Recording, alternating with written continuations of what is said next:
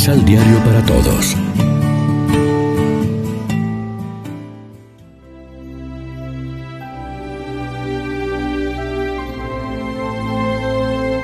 Primera lectura. Elías ante la presencia del Dios de Israel. Del libro de los reyes.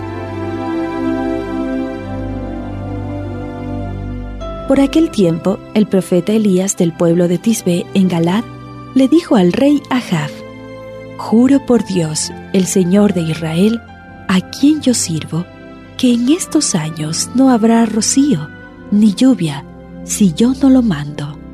Luego el Señor le dijo a Elías, Vete de aquí, dirígete hacia el oriente y escóndete en el torrente de Kerit, que queda al este de Jordán.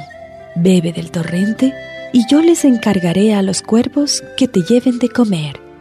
Elías hizo lo que le mandó el Señor y se fue a vivir en el torrente de Kerit, que queda al este del Jordán. Los cuervos le llevaban pan y carne por la mañana y por la tarde, y bebía del torrente. Palabra de Dios.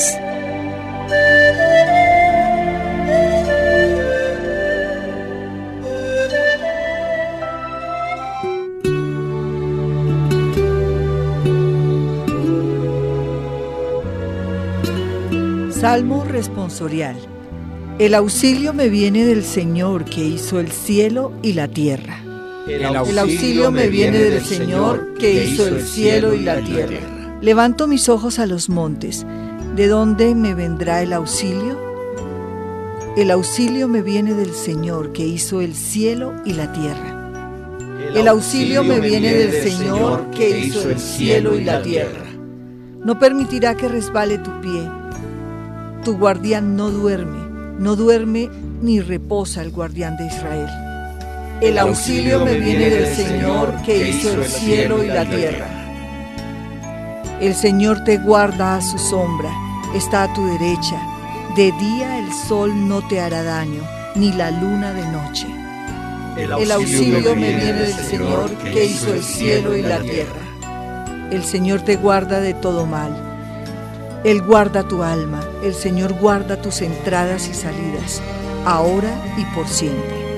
El auxilio me viene del Señor que hizo el cielo y la tierra.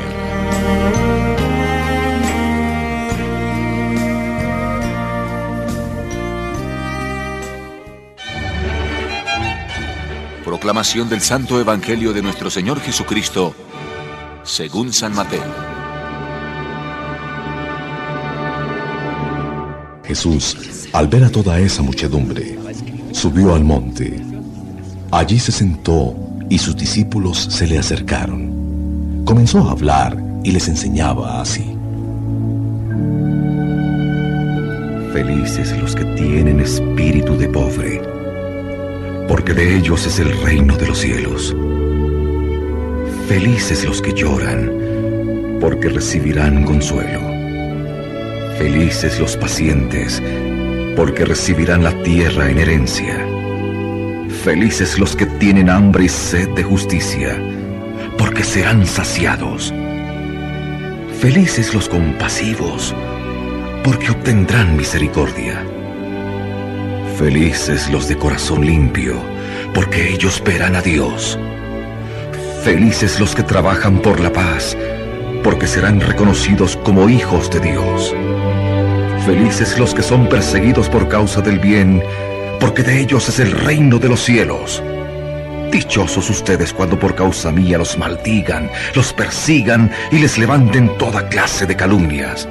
Alégrense y muéstrense contentos, porque será grande la recompensa que recibirán en el cielo. Pues bien saben que así trataron a los profetas que hubo antes que ustedes. Lección Divina ¿Qué tal amigos? Hoy es lunes 8 de junio y como siempre a esta hora nos alimentamos con el pan de la palabra que nos ofrece la liturgia. La propuesta de Jesús es revolucionaria, sencilla y profunda, gozosa y exigente. Se podría decir que el único que la ha llevado a cabo en plenitud es Él mismo. Él es pobre, el que crea paz, el misericordioso, el limpio de corazón, el perseguido. Y ahora está glorificado como Señor en la felicidad plena. Desde hace dos mil años se propone este programa a los que quieran seguirle, jóvenes y mayores, si quieren alcanzar la felicidad verdadera y cambiar la situación del mundo. Las bienaventuranzas no son tanto un código de deberes, sino el anuncio de dónde está el tesoro escondido por el que vale la pena renunciar a todo. Más que un programa de moral, son el retrato de cómo es Dios, de cómo es Jesús, a qué le dan importancia a ellos, cómo nos lo ofrecen, cómo nos ofrecen también su salvación. Además, no son promesa, son ya la felicitación. Pensemos hoy un momento si estamos tomando en serio esta propuesta. Creemos y seguimos las bienaventuranzas de Jesús, o mejor, eh, nos llaman la atención las de este mundo. Si no acabamos de ser felices, no será porque no somos pobres, sencillos de corazón, misericordiosos, pacíficos, abiertos a Dios y al prójimo. Hoy escuchamos las bienaventuranzas y sobre todo aquella de los sencillos y los misericordiosos. El éxito final de los que han dado de comer y visitado a los enfermos. Resulta que las bienaventuranzas son el criterio de autenticidad cristiana y de la entrada en el reino. Reflexionemos. ¿Estamos de verdad dispuestos a acoger el estilo de vida, el proyecto presentado en las bienaventuranzas? Oremos juntos. Señor Dios, aumenta nuestra fe en la persona de Jesús para que conociéndolo lo amemos y amándolo dejemos que Él obre en nuestra vida según su voluntad. Amén. María, Reina de los Apóstoles, ruega por nosotros.